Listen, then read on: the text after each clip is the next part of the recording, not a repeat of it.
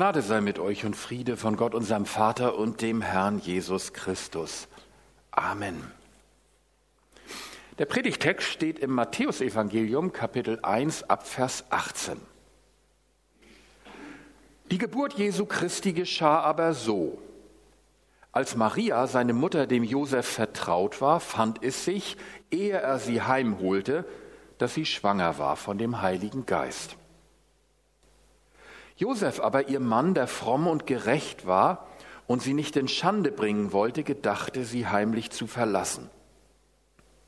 Als er noch so dachte, siehe, da erschien ihm ein Engel des Herrn im Traum und sprach, Josef, du Sohn Davids, fürchte dich nicht, Maria, deine Frau, zu dir zu nehmen. Denn was sie empfangen hat, das ist von dem Heiligen Geist. Und sie wird einen Sohn gebären, dem sollst du den Namen Jesus geben, denn er wird sein Volk retten von ihren Sünden. Das ist aber alles geschehen, damit erfüllt würde, was der Herr durch den Propheten gesagt hat, der da spricht. Siehe, eine Jungfrau wird schwanger sein und einen Sohn gebären, und sie werden ihm den Namen Immanuel geben.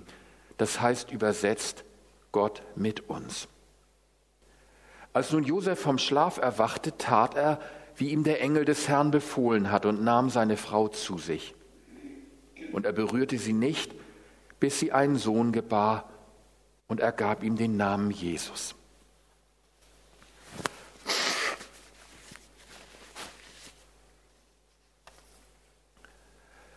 Liebe Gemeinde, gut, dass es Lukas 2 gibt. Also die schöne Weihnachtsgeschichte mit dem Stall und der Krippe und den Hirten und den Engeln. Stellt euch einmal vor, wir hätten die nicht und müssten mit dieser Geburtsgeschichte Weihnachten bestreiten. Das wäre doch nicht halb so schön, oder?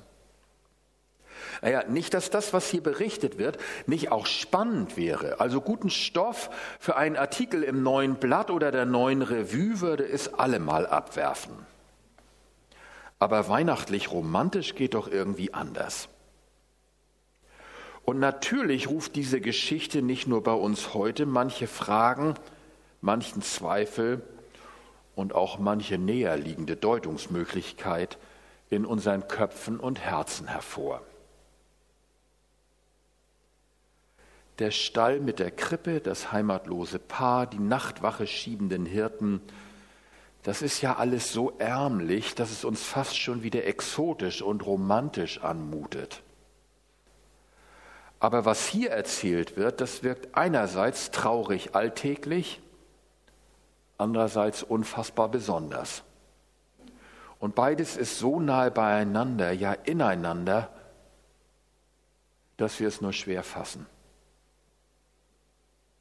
Ein wesentlicher Unterschied zwischen den Weihnachtsberichten von Lukas und Matthäus besteht darin, dass Lukas stark aus der Perspektive Marias erzählt.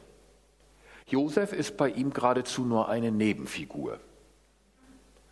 Bei Matthäus ist es genau umgekehrt. Josef. Er ist mit Maria verlobt. Das bedeutete damals, dass er rechtlich schon ihr Mann und sie seine Frau war. Der Ehevertrag war schon geschlossen, nur die Heimholung der Braut aus ihrem Elternhaus in sein Haus, verbunden mit dem Hochzeitsfest, hatte noch nicht stattgefunden. Zum Beispiel, weil die Braut noch zu jung war. Und dann ist die Braut schwanger, aber nicht von ihm. Ja, was soll man da nun denken? Was denken wir unwillkürlich und was denkt Josef? Anscheinend war die Liebe zwischen beiden, zumindest von Marias Seite, wohl doch nicht so groß. Ehen waren damals meist arrangiert, die, Regel, die Männer in der Regel etwas älter als die Mädchen. Uns heute nimmt es da überhaupt nicht Wunder, dass das Mädchen sich nochmal in jemand anderen verliebt hat. Und dann ist es wohl passiert. Dumm gelaufen für Josef. Josef scheint das Gleiche zu vermuten, mit dem Unterschied, dass das in seiner Zeit völlig anders bewertet wurde. Unsere Freunde aus Persien werden Josef da viel besser verstehen als wir. Was Maria getan hat, gilt als Ehebruch und das ist eine große Schande und ein Vergehen. Er hat jetzt im Grunde zwei Möglichkeiten. Nach alttestamentlichem Gesetz sollte er sie verklagen wegen Ehebruchs. Denn wie gesagt, rechtlich gesehen sind sie schon verheiratet. Das wäre für Maria lebensgefährlich. Auch wenn zur Römerzeit die Gesetze liberaler waren. Also entscheidet sich Josef für die leisere Variante. Er stellt Maria einen Scheidebrief auf und entlässt sie in aller Stille. So muss man besser übersetzen. Josef will Maria nicht sitzen lassen, sondern sie aus der Ehe entlassen. Wenn Josef so ein hundertprozentiger wäre, würde er das nicht tun. Er verzichtet dadurch auf Recht und es ist eher zu seinem Nachteil. Trotzdem nennt die Bibel sein Handeln gerecht. Obwohl er verletzt ist und Maria für untreu hält, handelt er noch zu ihrem Schutz. Tun Ehepartner, die einander verletzt haben und auseinandergehen, nach meiner Erfahrung selten. Das ist die erste Tat, der erste Charakterzug, den wir von Josef kennenlernen. Und beides tritt hervor in einer für ihn äußerst belastenden Situation. Er hat Liebeskummer und er ist schwer gekränkt. Trotzdem handelt er zwar konsequent, aber fürsorglich und selbstlos. Dieser Mann wird Jesus Vater und Erzieher werden. Wir sollten seinen Einfluss und sein Verdienst dabei nicht unterschätzen. Wir erfahren nicht, wie lange diese belastende Situation für Josef auf der einen, Maria auf der anderen Seite sich hingezogen hat, bis sie durch die Botschaft des Engels aufgeklärt wird. Man kann nur hoffen, dass Gott die beiden nicht allzu lange darin hat schmoren lassen. Menschen, die selbst Untreue oder Trennungserfahrungen haben machen müssen, in denen sie keinen Zugang mehr zu ihrem Partner fanden, wissen, wie weh das tut und wie es an den Kräften zehrt. Aber nun greift Gott ein und löst die Situation. Darauf schauen wir gleich noch einmal. Bleiben wir noch einen Moment bei Josef. Als nun Josef vom Schlaf erwachte, tat er, wie ihm der Engel des Herrn befohlen hatte, und nahm seine Frau zu sich. Und er berührte sie nicht, bis sie einen Sohn gebar, und er gab ihm den Namen Jesus. Josef tut ganz schlicht, was ihm Gott geboten hat. Klingt so einfach ist für ihn aber eine sehr persönliche und tiefgreifende Lebensentscheidung. Übrigens eine, in die man sich normalerweise nur ungern reinreden lässt und hat entscheidende Konsequenzen. Josef stellt sein Misstrauen beiseite und nimmt seine Verlobte endgültig zur Frau und in sein Haus auf. Damit wird auch das Kind, das kommt, sein von ihm anerkannter ehelicher Sohn. Aus Respekt vor dem Heiligen verzichtet er auf den ehelichen Verkehr bis nach der Geburt. Später haben Maria und Josef noch eine Reihe normaler Kinder bekommen. Und bei der Geburt übt er sein Vaterrecht auf, aus, den Namen des Kindes zu bestimmen. Er gibt ihm den Namen, den ihm der Engel genannt hat und bestätigt dadurch noch einmal seine Vaterschaft. In Zukunft wird er diese Rolle mustergültig und fürsorglich ausüben. In ständigem Bereitsein für Gottes Wink wird er für Maria und das Kind Verantwortung übernehmen und sie beschützen. Flucht nach Ägypten und Umzug nach Nazareth inklusive.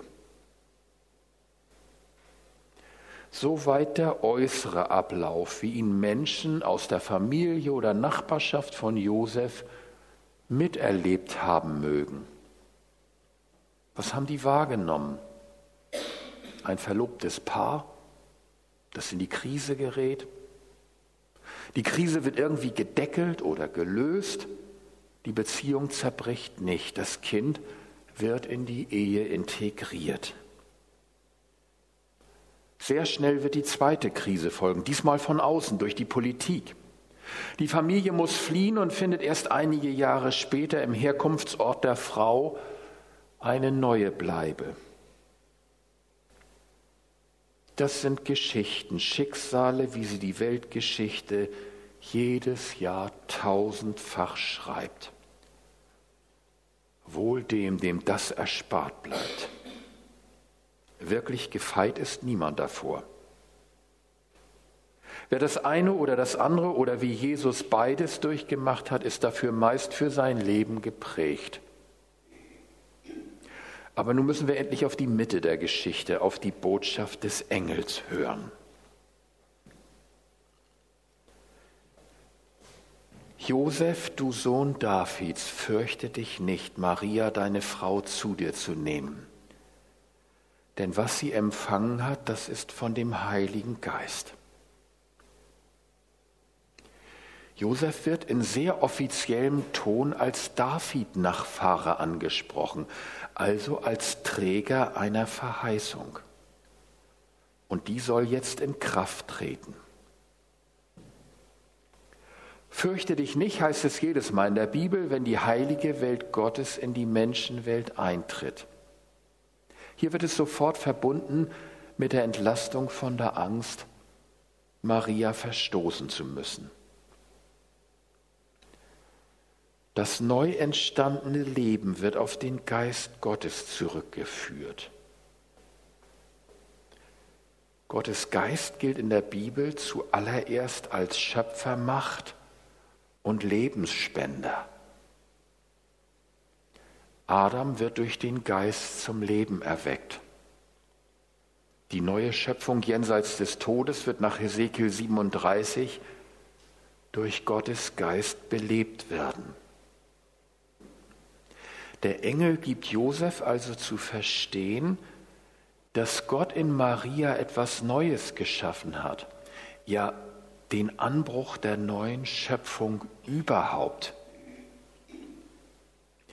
Übrigens Themen wie Vermeidung von Sexualität zum Zweck des Abknipsens der Erbsünde sind spätere theologische Konstrukte, die hier nicht im Horizont liegen. Auch liegt es nicht im Horizont, Josef als Vater irgendwie auszuschalten. Im Gegenteil. Und sie wird einen Sohn gebären, dem sollst du den Namen Jesus geben, denn er wird sein Volk retten von ihren Sünden. Indem Josef Maria ehelicht und hier auch ausdrücklich aufgefordert wird, die Namensgebung zu vollziehen, wird er von Gott selbst zum irdischen Vater bestimmt, der Jesus in die David-Linie hinein aufnehmen soll.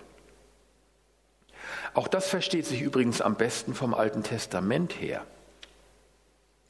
Die früheren Davidssöhne wurden bei ihrer Intronisation gleichermaßen von Gott adoptiert, um nicht zu sagen neu geschaffen.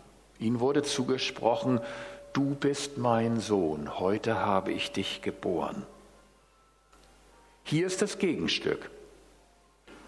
Gott schenkt seinen Sohn, seine Neuschöpfung in die Davidslinie hinein. Und Josef wird aufgefordert, ihn zu empfangen. Du sollst ihm den Namen Jesus geben. Der Jesusname ist im Hebräischen zusammengesetzt aus dem Namen Gottes und dem Wort für Hilfe, Rettung, Erlösung. Er war damals ein gängiger Vorname und drückte eine Bitte, eine Hoffnung aus. Jahwe möge diesem Kind beistehen, ihm helfen, es retten. Hier ist er aber nicht als Bitte, sondern gleich als Zusage gedacht. Jahwe wird helfen, wird retten. Er wird sein Volk retten aus ihren Sünden.